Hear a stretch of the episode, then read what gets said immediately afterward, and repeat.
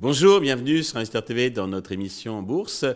Investor TV était présent il y a quelques jours à l'événement Investor Access où les sociétés cotées rencontrent les gérants de fonds, les investisseurs professionnels. Nous en avons profité pour rencontrer euh, Nicolas Boutet, le président fondateur de Wedia. Nicolas Boutet, bonjour. Bonjour. Eh bien, commençons, si vous voulez bien, par la présentation de votre société pour tous ceux qui ne connaissent pas ou qui connaissent peu. D'accord, bah Vedia, c'est un groupe de 150 personnes, 150 euh, collègues, tous euh, impliqués, engagés, euh, basés en France essentiellement, mais pas que. On est présent en Allemagne, on est présent en Amérique du Nord. Et notre métier, c'est un métier d'éditeur de logiciels.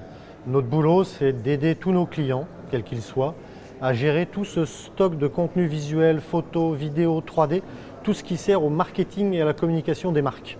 Et donc, bah, c'est visuel, c'est des dizaines de milliers, centaines de milliers, millions de contenus tout ça, c'est un vaste bazar parfois qu'il faut savoir organiser.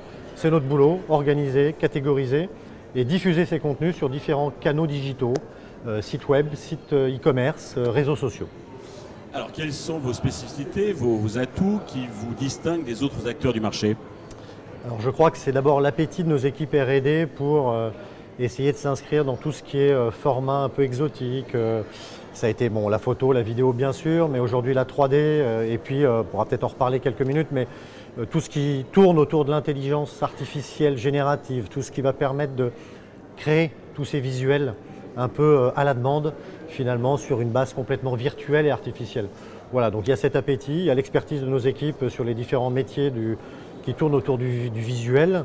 Il y a effectivement un certain nombre de clients qui nous ont fait confiance et qui sont aujourd'hui le gage du sérieux et de la qualité de nos équipes bah, Il y a plein de choses en fait, mais euh, je vais m'arrêter là, ça en fait trois, c'est déjà pas mal. D'accord. Mi-mars, vous avez publié vos résultats annuels. Dans les grandes lignes, qu'est-ce qu'il faut retenir de cette publication? Alors, dans les grandes lignes, euh, croissance de 34% sur les revenus récurrents, donc ces revenus SaaS, hein, euh, ces abonnements qui année après année se reconduisent, tant que nos clients nous font confiance.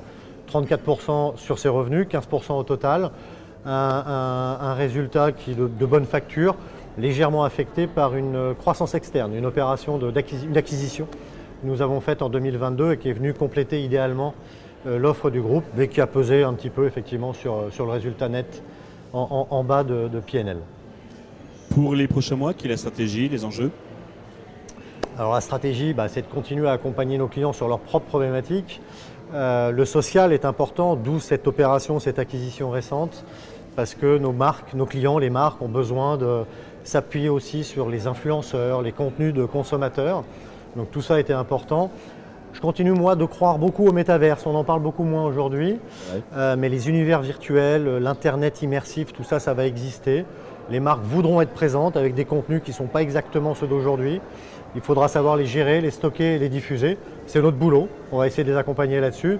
Et puis, bah, comme je le disais, on croit beaucoup à tout ce qui est... Euh, IA générative, on a parlé de, ChatGPT, de OpenAI, de euh, Stable Diffusion. En tout cas, générer des visuels ou du contenu à la volée, parce que ça va permettre de vraiment euh, apporter à, l'internaute finalement ce qui va lui parler au mieux, le bon visuel avec le bon produit, etc. Tout ça, ça a énormément de sens, donc on s'inscrit là-dedans. On a lancé Vedia.ai qui permet à tous nos clients et pas que nos clients de tester ce qu'on peut faire aujourd'hui. Et en tout cas, c'est des sujets qui nous excitent auxquels on croit et, et on se dit qu'on va accompagner effectivement euh, fort naturellement tous nos clients sur ces sujets-là. Très bien.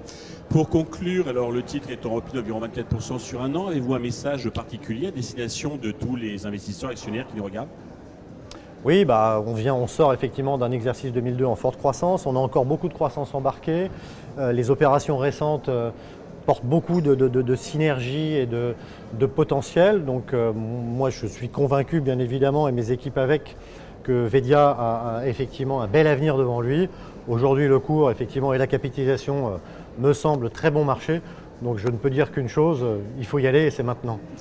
Nicolas, merci pour toutes ces précisions et ce message conquérant. Nous allons suivre avec intérêt l'évolution de Vedia. merci beaucoup.